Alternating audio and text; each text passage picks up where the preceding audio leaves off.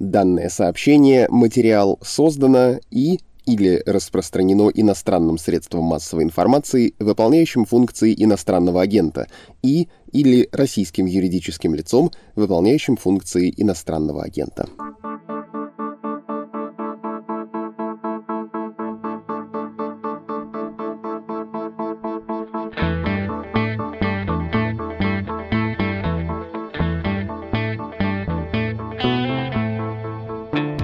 Всем привет! Вы слушаете еженедельный выпуск «Что случилось?» о политике.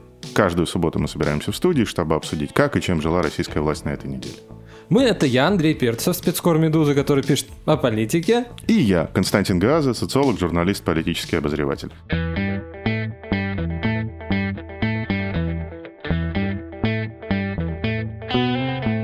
Начнем по традиции с извинений. Во-первых, конечно, помощник президента по экономике зовут не Максим Юрьевич Орешкин, как я сказал в прошлом выпуске. Это Глазьев Сергей Юрьевич, а Орешкин Максим Станиславович. Максим Станиславович, извините, пожалуйста. Немного о пожеланиях и предложениях. Андрей энергично этому сопротивляется, говорит, что все в порядке, но я некоторые претензии по поводу выпуска про черные технологии принимаю, но, ребята, поймите, рассказать даже в часовом формате и про эстетику, и про компромат, и, как вы справедливо написали в комментариях в Ютубе, про политическое насилие невозможно. Поэтому мы решили, что ближе к зиме мы сделаем сфокусированный выпуск, в котором будет только две темы. Насилие в российской политике и то, что называется character assassination, то есть уничтожение политической репутации, начали готовиться. Сегодня мы хотели и написали даже кудрявый и красивый пич э, поговорить о Сергее Кожугетовиче Шойгу. По одной простой причине. Такого великого заголовка, как э, Шойгу рассказал, что приведет человечество к гибели, я не видел никогда. Во-первых, ну, то есть... Еще по... и в газете «Взгляд». В газ... Да, то есть, с одной стороны, блин, а кто бы сомневался, кто еще приведет человечество к гибели, как не русский Чингисхан? А с другой стороны, ну, э, как бы... Но потом мы подумали, посмотрели и все-таки поняли, что мы потихоньку начинаем превращаться из подкаста про политику в подкаст про картинные галереи героев войны 812 года. Ну что делать? Да, бы... Сушка явки, э, вот, вот. уничтожение пока какой-то жизни, пока ничего не случилось. Тут тоже это можно объяснить. Вот, поэтому давай мы с тобой сегодня коротко, лапидарно и сконцентрированно сделаем рейн-чек на первую часть избирательной кампании. Мы знаем оба, что 24 августа президент Путин должен прийти на вторую часть съезда «Единой России». Странный какой-то формат – а что там они со второй частью многие балуются? С продолжением. Да, вот на этих выходных будет еще воскресенье завтра. Съезд новых людей, вторая часть. Вторая часть, В форме да? политического перформанса. Страшно даже представить себе, честно скажу, но как это? Был в «Медузе» заголовок. Просто, я... просто готовимся. Вот я думаю, просто готовимся к этому. А, русское порно почему так задорно? Был прекрасный заголовок в «Ньюсвике» лет 15 назад. Съезд политической партии с прологом и эпилогом. Окей. Давай подведем итоги первой части кампании. Мне говорят, что да, Путин, Единая Россия, там все будет. Сейчас они пытаются утрясти формат таким образом, чтобы он там сидел. Просьба поступила как бы сделать сидячий формат. Не трибуны, пюпитры, доклады, а живой... Более камерный. Более скажем, камерный, да. да. Камерный в том смысле, что он будет сидеть в кресле. Вот. А я, мы ни на что не намекаем. Ну, просто вот... Просто раска... вот, просто да, рассказываю. Просто вот вроде бы он должен там сидеть в кресле. Смотри, я хочу сосредоточиться на четырех вещах. Первое. Поперла какая-то социология, не очень благоприятная для ядра. Второе. Поперли очень странные вот эти вот, э, как это называется, креативные решения Кремля, вроде на пустом месте мне просто написали казахские товарищи с утра, что, слушайте, говорит, а зачем вот так вот ваши официальные лица наезжают на Среднюю Азию? Пришлось объяснять людям, что такое темник. У них тоже есть темник, но они по-другому это делают. Дальше поговорим про то, почему все ожидания элиты перенеслись за выборы, да, то есть почему выборы ничего никому не решат. Раскроем, грубо говоря, твой термин антитранзитный, да, что значит антитранзитный. И под конец поговорим про то, что, конечно же, волнует больше всего наших наших слушателей, судя по комментариям в Ютубе, вопрос, что делать, а именно умное голосование. Что это, как это и почему, я немножко анонсирую, почему Кремль с невероятным энтузиазмом ждет, когда в рамках процедуры умного голосования будут названы фамилии кандидатов, которых будет поддерживать команда человека, которого нельзя называть. Называть, да. Поехали. У нас есть куча сливов в телеграммах, так сказать, про поддержку, про социологию. Значит, там ничего особенно нового нет. Смысл в следующем. Значит, есть регионы с большой любовью к Единой России, их можно угадать просто, не надо никуда даже смотреть. А, это вот э, публикация в знак ком. В знак ком, да. Да, да, да. какой-то центр, может, это уважаемая структура, я не знаю. А Просто что, как называется? Центр что-то исследования настроения сельской молодежи. Вот посмотри, это, не- это не шутка, я не. Приехали. Приехали. Непонятно что, вроде как АП им дал миллион. Дай, миллион, дай миллион, дай миллион. Да. Да. В, знаке это подано, как исследование какой-то бли... структуры АП, на самом деле это не совсем то. Но, честно сказать, я открыл и... Ну, как- слушай, я сразу тебе хочу сказать, что вообще, конечно, степень депрофессионализации многих коллег, она уже просто зашкаливает, да, то есть когда начинают называть институтами администрации президента какие-то живопырки, у которых просто на визитке что-то написано, как бы, да, что мы там атаман великого войска Донского при администрации президента. Вот, ну да, хорошо, чего-то они намерили, телеграм-каналы про это написали, намерили они примерно следующее. Получается, что есть регионы, где очень любят Единую Россию, вы их знаете, это Чечня, Тува, Дагестан. Есть регионы, где любят КПРФ, тоже ни хрена нового, Ульяновская область, Хакасия, Бурятия. Бурятия. Бурятия, да, там... Подтверди, подтверди или опровергни. А, Есть там проблемы у Единой России, объясняется несколькими факторами, да, вот такой небольшой обидой на центр, да, это нацрегион с одной стороны, плюс Бурятии сильная КПРФ во главе с бывшим сенатором Мархаевым. Да, Вячеслав Мархаев, основатель бурятского ОМОНа, такой жесткий, как мне сказал один чиновник высокопоставленный бурятский, говорит, если бы Вячеслав Михайлович вступил в Единую Россию в свое время, у нас бы вот губернаторов там, который сейчас, э, Алексей Цыденов, до него был Вячеслав, их бы просто не было. Просто был бы Мархаев. Просто был бы Мархаев, да, такой как бы хан. Я понял. Хорошо, Но значит... мужик хороший. Мужик хороший. Все, значит, ЛДПР тоже ни хрена нового. Хабаровский край. Слушай, вот тут я не очень понимаю. Я тебе честно Подожди, я скажу. за- Хабаровский край, Еврейка, Амурская область. Да, это вот регионы как бы с высокой популярностью ЛДПР, якобы. И «Справедливая Россия» за Прилепина. Так будем расшифровываем с РЗП. Северная Осетия, Астраханская область. Ну и дальше начинается обычный вот этот вот а, предвыборный марафон, что все, Единой России швах, Единой России конец и так далее, так далее, так далее. Что не так э, с ЛДПР и Хабаровским краем? Там, знаешь, как сенсация подается, что рейтинг ЕР в Хабаровском крае 12%. На самом деле, я был в Хабаровске два года назад, и мне мой знакомый, который из «Единой России», я говорю, как у вас с рейтингом? Говорит, ну как? А это было в мае 2019 года.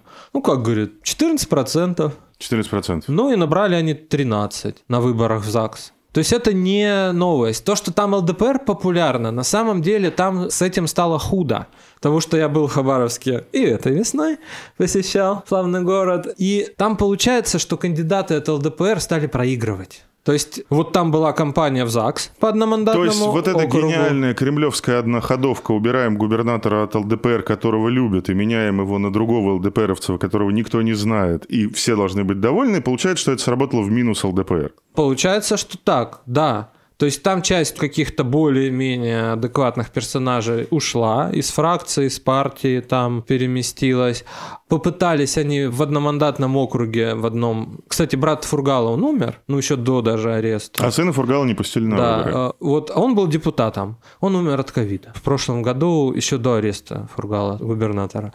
И там освободилось место, прошли выборы. От ЛДПР шла главврач больницы, вроде бы. Уважаемая женщина, Уважаемая все женщина, все, все кинули. Выиграл единорос, глава поселка. Небольшого, да, то есть не то, что там райцентра там или еще Нет, просто вот от глава одного из поселков единорос, ну, был выдвинут, ну, чтобы кто-то был. Его А вот взяли, его, взяли его и взяли и выбрали. выбрали, да. Поэтому тут там вот сложнее, мне А, кажется. Хорошо, давай я все-таки сейчас назову какие-то цифры. По ВЦИОМу получается на 8 августа цифры. Единая Россия 27 с трендом на снижение, КПРФ 16 с трендом на рост с 12 до 16 за 2,5 месяца, ЛДПР 9,6 с небольшим трендом на рост от 7 до 9,5, но в принципе это погрешность. И э, Справедливая Россия Патриоты за Прилепина 6,7, но в пределах колебания с легким, с легким трендом на снижение в пределах десятых. Да? То Что-то есть- плохо у них, я. Ну, это, э, Андрей, социологически это ничего, да, то есть 0,5 это все равно внутри погрешности. По ФОМу вчера в пятницу опубликовал доминант «Здесь все как на плацу», 30 «Единая Россия», они намерили им падение в начале августа и некоторый рост на 3% уже к 15 августа показали, то есть было 27, 1 августа 30 в пятницу. КПРФ, они дают КПРФ абсолютно безволатильный рейтинг 11, 12, 13, без роста, без падения. ЛДПР то же самое, что у КПРФ от 9, 10, 11, без роста, без падения. Справедливая Россия все то же самое, 6, 7, 8, без роста, без падения, сейчас 6. Другие партии, имеется в виду не парламентские партии, 8% на круг. Вот это существенное отличие того, что дает ВЦИОМ и того, что дает ФОМ, потому что получается, что в ЦИОМ дает непарламентским партиям почти в два раза больше. ФОМ дает 8, а ВЦИОМ дает 14,2. Надо на формулировку, наверное, смотреть. А в сентябре этого года состоятся выборы в Государственную Думу. Если вы примете в них участие, за какую партию вы, скорее всего, А. голосуете. Это был ФОМ. Скажите, пожалуйста, если в ближайшее воскресенье состоялись А. выборы в Государственную Думу, за какую из следующих партий вы, скорее всего, проголосовали? Закрытый вопрос, один ответ. Там и там, и там закрытый вопрос. Карточка, один ответ. Да, то есть здесь нет, здесь они более-менее унифицированы. На самом деле вопрос заключая, помнишь, как мы с тобой обсуждали недели-две назад, вопрос заключается, в общем, не в рейтинге «Единой России», в том, какой он на самом деле, а вопрос заключается в том, что мы с тобой сформулировали как проблема разрыва. Да? Мы понимаем, что по итогам трехдневного голосования «Единая Россия» получит результат ты сейчас говоришь 55-60. У меня ощущение, что будет чуть больше, потому что очень большое количество регионов просто, ну, вот как один говорит, а что, я Путина, что ли, не люблю? Да, Как если бы он еще я- не пришел на съезд, мы бы там да, думали. Да, если, на вторую половину. Если бы Дима пошел номером один в список, да, то здесь не очень понятно, как они собираются удержать результат по списку, не по одномандатным округам. Как Там они же будет что-то на второй части съезда, значит, президент Ну, скажет. Там будет разговор про вот эту самую народную программу «Единой России». Я даже примерно знаю, кого он там будет хвалить. Хвалить он будет тех руководителей партии, которые вместо того, чтобы просиживать штаны в Москве, уехали в регионы, работали в своих регионах. Вот их вот будет президент хвалить, извините. Всех остальных э, будет ругать. Да, проблема разрыва. Смотрите, мы все понимаем, что вот этот рейтинг, он плохой, хороший, хорошо его намерили, плохо его намерили. Мы понимаем, что у «Единой России» нет половины. Да, нету половины граждан страны, имеющих избирательное право, которые хотят проголосовать за «Единую Россию». На выходе в бюллетене и на выходе в результатах мы получим 50, 55, 60 и так далее, так далее, так далее. Возникает проблема разрыва ожидания, которая для Кремля самая тяжелая, начиная с выборов декабря 2011 года. Суть проблемы – Дело не в том, что вы любите или не любите Путина или Единую Россию. Дело в том, что у каждого человека есть некоторый социально-политический градусник, которым он меряет то, что происходит вокруг него. Может Да. так быть, или, Да, или ну, это да, вот, обман. Андрей, Андрей Да. да. То есть в тот момент, когда у вас как бы градусник ваш внутренний показывает, ну да, что у меня есть там, условно говоря, там тесть бюджетник, да, кум, э, мент, э, значит, э, своячница в департаменте здравоохранения работает. И я понимаю, что 30% россиян могут проголосовать за Единую Россию. Но когда мне кремлевская бинго покажет 55% россиян, проголосовавших за Единую Россию, У возникает меня та самая... shift, да, вот. Да, у меня начинает свистеть фляга. Э, Насколько она сильно будет свистеть, вопрос открытый. И кремлевцы делают вид, кремлевцы разных мастей делают вид, что этой проблемы не существует. На самом деле, насколько я понимаю, они только этой проблемой и заняты. Один из способов решения этой проблемы, как мы с тобой обсуждали, это снятие КПРФ. Да, вот это мы... Потому что здесь очень простая логика. Если вы снимаете партию, электорат которой, в общем, довольно близок к электорату Единой России, и ни тот, ни другой на самом деле не является протестным, в полном смысле этого слова, то возможно, или вам кажется, что возможно некоторое эмпирическое перетекание людей, которые хотели Ну, либо они не проголосовать пойдут. За КПРФ, да, и они проголосовали за Единую Россию. Либо второй вариант, это сработает на снижение явки, снижение явки дает э, увеличение показателей Единой России. Тоже дает, да. Потому Таким что... образом, проблема разрыва решается за счет того, что вторая по размеру парламентская партия слетает с гонки. Вот непонятно, да. Но то, что они оказались первым номером в бюллетене, а не первый номер в бюллетене, Я знаю. Это сразу некий плюс. Ну, это, это, Да, это, это ленивый. стати- это статистически значимый плюс, да. То есть это, я не Есть знаю, сколько это даст, но это может дать, это может который, дать ну, искать КПРФ, там еще что-то. А тут да, что их есть- искать? Вон они. Да, потому что часто, например, ставят на первое место коммунисты России. И в этом случае коммунисты России очень хорошо получают. Потому что, А два с половиной процента от КПРФ отнимается таким образом. ну, даже, может, 3 А даже, может, и 3-4. Ну, кто? Коммунисты России в некоторых регионах есть бывшие секретари обкомов какие-то более-менее известные. Но в основном это, ну, непонятно кто, да. И тут, да, ну вот ждем, потому что действительно электорат КПРФ, он еще чем как бы... Ну, с одной стороны, Единая Россия ему чем-то близка, с другой стороны, он не пойдет голосовать за ЛДПР, если большая часть. Это При, снижается при явка, да. возможности, при возможности, технической возможности снятия КПРФ, возможно перетекание только в одну партию, в Единую Россию. Да. Ни в ЛДПР, ни в новые люди, Ни в Яблоко, в Яблоко, более, да. ни к экологам, значит, никакого перетекания быть не может. Да, возможно, наше рассуждение слышится как некая фантасмагория. Ну как, снять список КПРФ? Это как, да? То есть как это может быть? Почему? Э, Неужели? Да? Но в этом есть логика. Какая? Ну, вот- Первое снятие КПРФ решает проблему эмпирического разрыва между социальной температурой у вас в подъезде и результатом Единой России, который вам покажет кремлевская бинго по телевизору вечером 19 сентября. Да, у Единой России плохой рейтинг. И тут ей Он показывают... неплохой. Ну, он не, 30, нормальный, он 30 нормальный, да, кстати, Он 30 процентов. да. Он не растет, он не падает, он волатилит на 3-4 процента. Да, нормальный. Да, Нормальный говорят рейтинг. плохой. Нормальный рейтинг. Нормальный. Куда еще? Извини меня, пожалуйста, экономика в заднице 10 лет. Люди Вот. ничего не зарабатывают, у правящей партии рейтинг 30%. Но эта цифра отличается от 50%. И да? от 55 тоже, и от 60 Да, тоже сильно и этот отличается. вот в два shift- раза от 60 отличается. Да, этот shift надо как-то объяснить. Самый простой способ объяснить снять КПРФ. Потому что если снимают КПРФ, да, как мы говорили, голосовать не за кого. Ну и что? Пришли и на что, выборы да. бюджетники, да? Пришли на выборы, там все понимают, это уже, к сожалению, или я не знаю, к счастью, не воспринимается как обман. Я даже физически могу объяснить, в принципе, без снятия КПРФ для себя, почему у Единой России там больше 50%. Когда мне люди из АП и около АП говорят, 45% наша цель, сиди. Я говорю, ребята, а как? У вас в Башкирии и Татарстане живет 8 миллионов человек. В Краснодарском крае сколько живет? А, Это все отгружает явку 80% и ядро 80%. Я- вот смотри, это мне объяснили следующим образом. Это интересный сюжет. Сейчас мы давай его проговорим и перейдем уже к... Ну и КПРФ, да. То есть почему КПРФ снимается, да, и Shift в принципе, наверное, уходит. Люди говорят, а, ну не за кого голосовать. Не за Вот кого приш- было голосовать, все проголосовали за Единую Россию. Да, кто пришел, ну вот бюджетников согнали, они, Они пришли там и эти электоральные султанаты, все. Есть объяснение экономико-географически-математическое, которое, с моей точки зрения, представляет некоторый интерес. Правда, это объяснение как бы в себя включает некоторое возрастание политической нестабильности. Объяснение такое.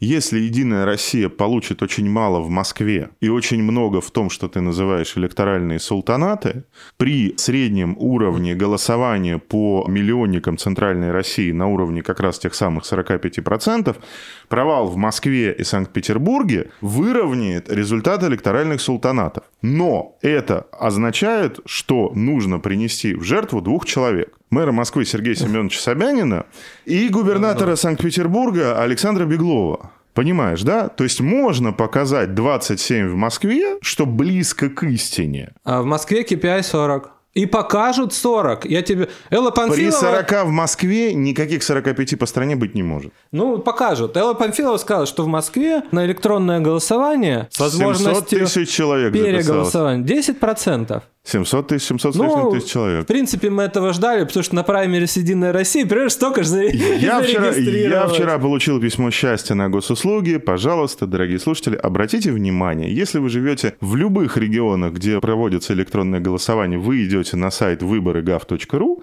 но если вы живете в Москве и зарегистрировались на электронном голосовании, вы идете голосовать на сайт МОС.ру. Привет IT-департаменту мэрии Москвы.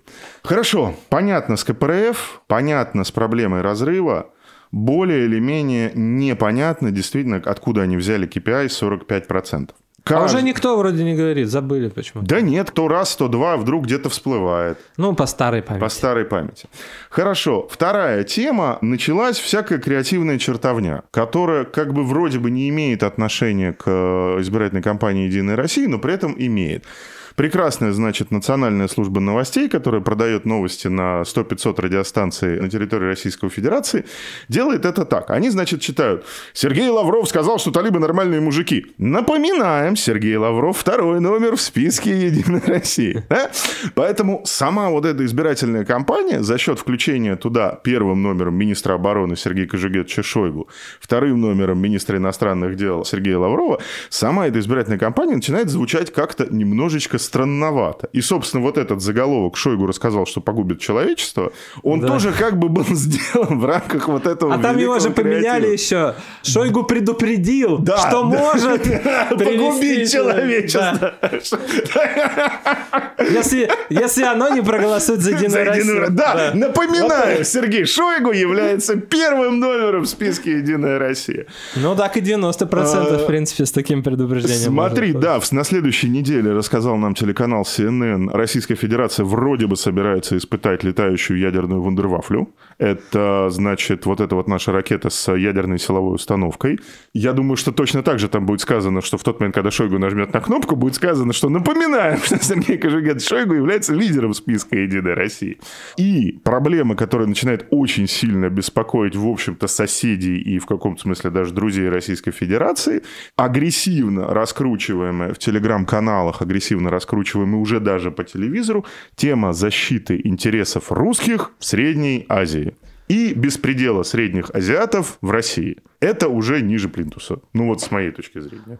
То есть каза... уже казахи, де... казахи держатся чисто на вежливости. Вот они просто как бы воспитанные культурные люди советской закалки, поэтому они держатся. Но это дико бесит. Да, сегодня вот читал я, да, что Обратите внимание... активиста посадили, то есть возгонка идет, да, Обратите да, типа, внимание на количество новостей, киргизы подрались с чеченцами. То есть вроде и лето не очень жаркое, и работа у всех есть.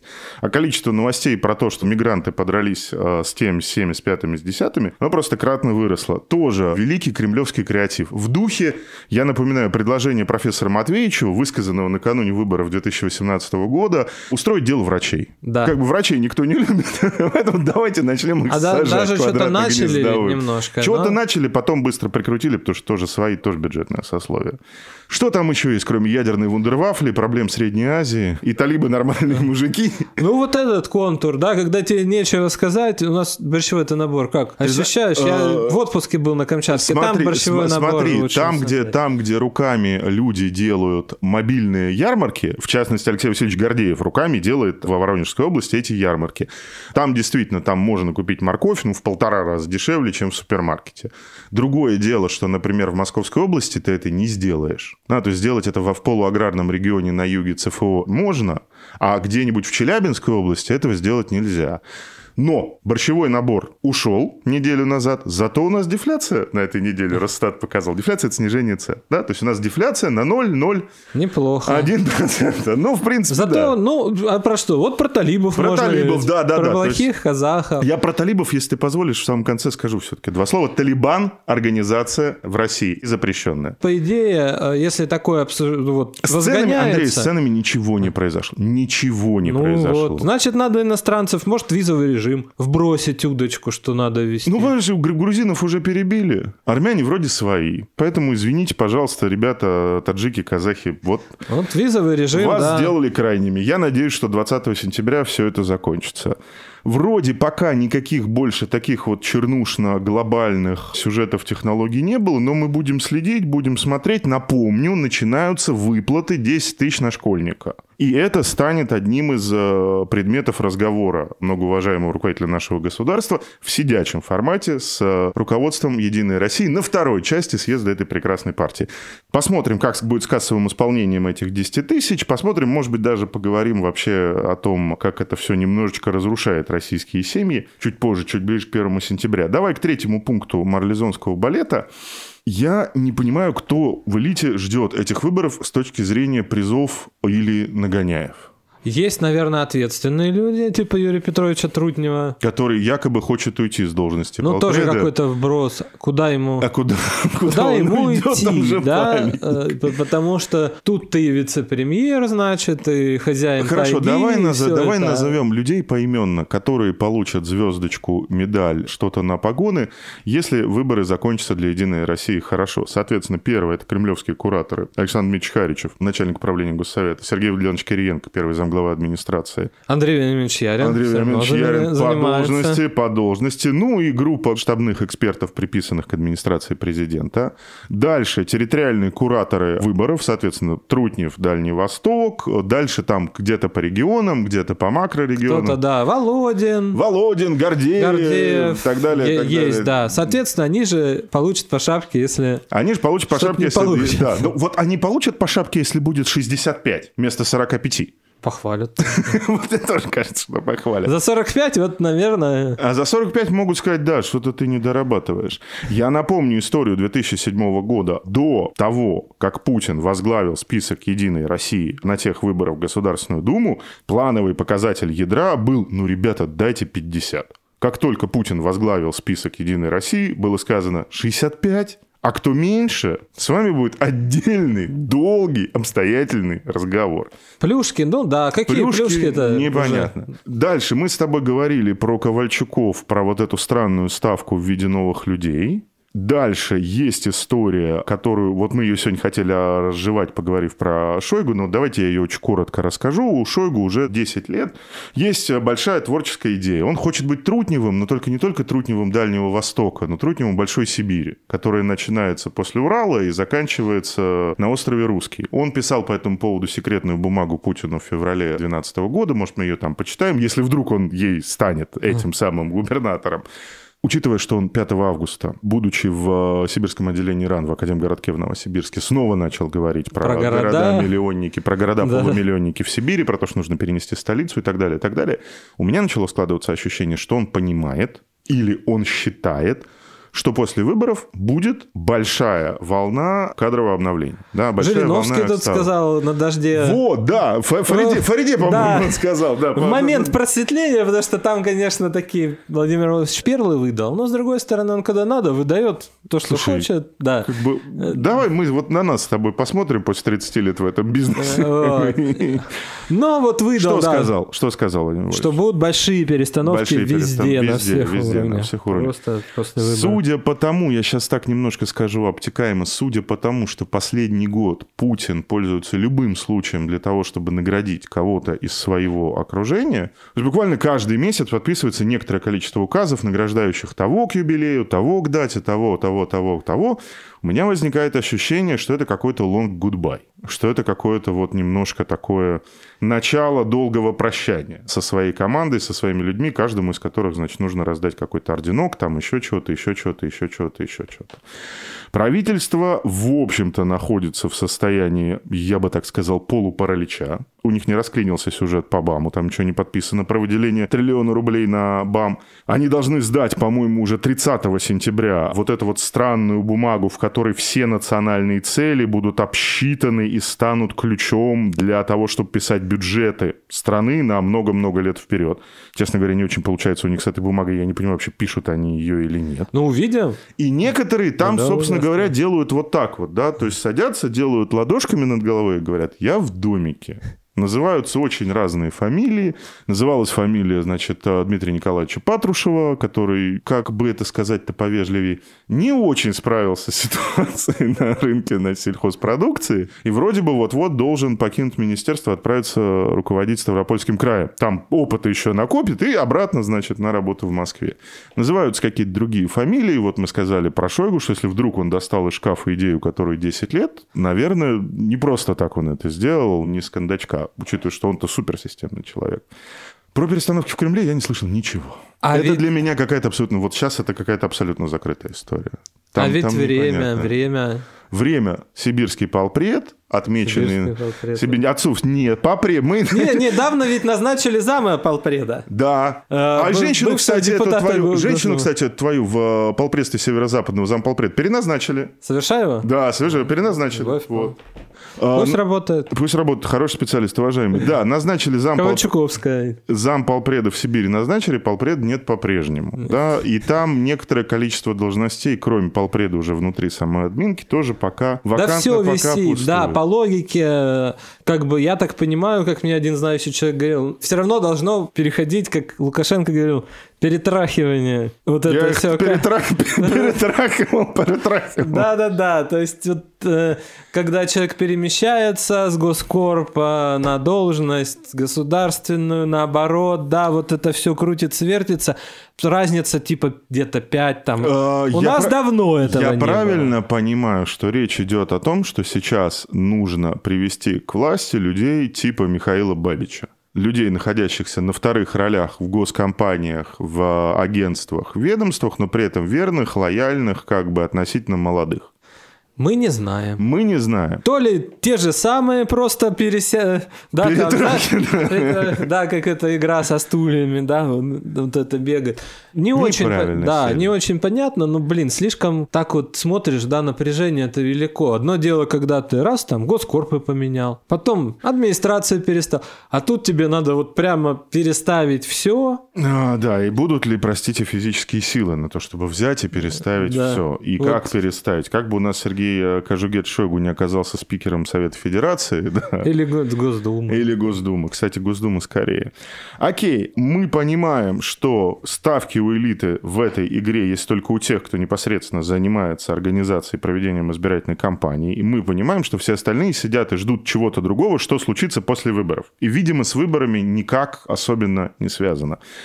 Давай к последнему вопросу. Тот, кого нельзя называть, в социальной сети Инстаграм разместил пост электронного письма, где написал, что будет УГ. Что у нас с вами в руках, дорогие товарищи, есть... значит, Инструмент для победы. да, Единой да, да. Отметили, кстати, в пятницу год э, грустных. Ну, мы не грустных- отметили, Ну, наверное. мы не отметили, ну, как бы мы отметили, что прошел год, и он, слава Вот тебе, Господи, жив. отметили, Да, в смысле, тьфу-тьфу-тьфу. увидели.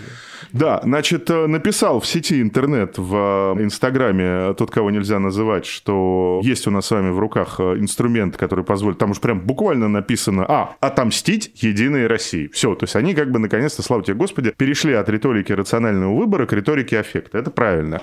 Что мне рассказали по этому поводу? Все сидят и с невероятно, просто вот с огромными окрыляющими надеждами ждут, когда будет объявлен список кандидатов-одномандатников, поддержанных умным голосованием. И что будет потом? Потому что после этого снимут КПРФ. Нет. Да. КПРФ снимут до. Умное голосование, видишь, там... Ты считаешь, они будут тянуть до 17 сентября? Э, И 17 сентября они мне просто в ну, пришлют, значит, за кого мне Они, нужно го- ну, они, это же утверждается так, во всяком случае, что список выкатывается УГ, когда там три дня. За три дня нельзя снимать кандидатов, невозможно самоснятие, ничего невозможно. Подожди, три дня до 17 до, сентября. до выбора. Выборы начинаются у нас 17 сентября. Соответственно, после 14 сентября никаких манипуляций со списком быть не может. Правильно я тебя понимаю? Да. Окей. Значит, умное голосование будет тянуть соглашением списка до 14 сентября. Получается так. Я думаю, они что-нибудь придумают. Ну, правда. Ну, как-то с ней... Ну, а зачем тянуть? Зачем тянуть в контексте списка КПРФ? Другое дело, что явно подготовились. Каким образом? Уже в Красноярске снялся с выборов ЛДПРовец в округе Александр Глесков. Да, у него конкурент, лидер России, малоизвестный человек. В округе не надо. В округе, в Не округе, надо в округе малоизвестный Не надо в человек. округе ставить лидеров России, чтобы не получалось неприятностей. А Но Глес- они хрупкие, Глесков нежные лидеры. Достаточно известный лидер регионального ЛДПР. В ЛДПР встречаются люди адекватные, нормальные. Да кто бы. Вот, э, в регионах. Вот он такой. Сказал, ой, извините, обсудили. Избиратели хотят меня видеть в регионе. Поэтому я в Москву не поеду. В Свердловской области снялся Дмитрий Ионин э, с праворос в округе. У него конкурент не лидер России, а спортсмен Чепиков. Ионин более такой, может, вы знаете. Он говор- пел то ли «Белые розы», то ли «Детство-детство». Там был вот типа депутат Госдумы спел во дворе. Зрелище интересное. Депутат стоит среди грязи и поет в караоке, значит, песни. Начало 90 Это он. Вот. Он снялся, правда, не сказал, что я вот как бы... Он сказал, идет давление там на моих сторонников. Каким образом это подготовка к снятию КПРФ? А, это подготовка к умному голосованию. Это подготовка к умному голосованию. Да, не всегда самый сильный кандидат это Коммунист. к- коммунист, да. Этих сняли. То есть А. они сидят и пытаются вычислить точно так же алгоритмически, как УГ вычисляет, у кого больше шансов победить ядроса, они сидят и вычисляют, кто этот X, у которого, по мнению УГ, будет больше шансов победить ядроса, и просят его сняться. Да, если Окей. это ЛДПР или СР. И это, кстати, еще один намек на снятие списка КПРФ. Да, потому что они тогда бы коммунистов снимали. Они бы тогда расторговку бы начали с, Да, да, да, да, коммуни- да. с коммунистами. А если они им ничего не говорят, и Панфилову уже говорит, наведите порядок в декларации Грудинина, не Кремль, не Единая Россия. Глава нейтральной Центральной избирательной комиссии говорит довольно злобно по поводу того, что наведите порядок в декларации Грудинина и так далее, и так далее. Грудинина все сняли. Нет, она говорит, зачем вы нас обвиняете в экстремизме, вместо этого навели бы порядок в декларации Грудинина. Она обиделась. Ну, как вот. Ну, сейчас коммунисты нас побьют, конечно. Но будет странно, если их не снимут. Ну, вот опять же, мы не видим, каким образом, с одной стороны, будет решена проблема разрыва, с другой стороны, каким образом будет решена проблема усушки явки. С третьей И- стороны, мы не понимаем абсолютно верный, очень классный аргумент Андрея про то, что, ребята, если бы они готовились к УГ в картине, в которой КПРФ продолжала бы участвовать в выборах, они бы делали расторговку не только с эсерами, с правросами и ЛДПР, они бы расторговывались и с кандидатами от КПРФ по одномандатным Что-то бы округам. давали. Учитывая, что они им ничего не дают, они с ними не хотят договариваться. Хорошо, мы сделали сегодня рейн-чек. Мы понимаем, что... Давай еще чуть- чуть-чуть про Москву скажем. Я тебе сразу хочу сказать, про Москву это отдельная история. Мы с тобой видим, что торгово-политический блок играет в игры, которые не понимаем не только мы нашими скудными мозгами, значит, но которые не очень понимают кремлевские ответственные сотрудники за сам этот э, избирательный процесс. Да? Мы понимаем, что в Москве зарегистрированы кандидаты, которых вроде бы админка видеть зарегистрированными не хотела. Не будем называть фамилии, но вы все их знаете, более или менее. Мы понимаем, что при этом остается та самая возможность, о которой я сказал чуть выше, возможность того, что за счет управляемого снижения результата Единой России в Москве они выровняют результат по стране под ту планку, которую сами себе поставили. Да, тогда у людей не будет в Москве. Но мы, а вот у нас, да, честно Ну, посчитали. 30, да, мы честно посчитали, там- получилось 35. А там вот беды. Ну, с другой стороны, а, а кто чего ждал? Зафиксируем, что в данный момент у этой компании может быть два сюрприза. Ожидаемый – это КПРФ, чуть менее ожидаемый – это результат Единой России в Москве и Санкт-Петербурге.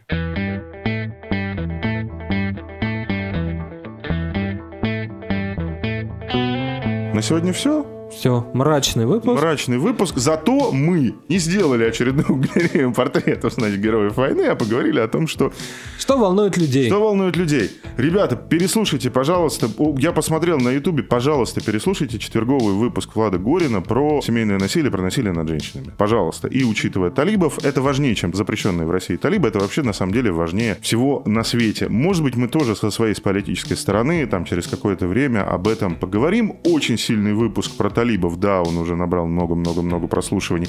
Если хотите разобраться и вдруг не слышали, тоже пойдите его переслушайте. Мы везде есть, вроде все работает. Будут новости по поводу будущего этого субботнего выпуска подкаста «Что случилось?», но эти новости будут в самом начале сентября. Как только все будет готово, мы вам расскажем, что с нами будет дальше. Пишите, что думаете об этом подкасте, предлагайте темы, задавайте вопросы по электронной почте подкаст собачкамедуза.io. Спасибо, пока-пока. Пока.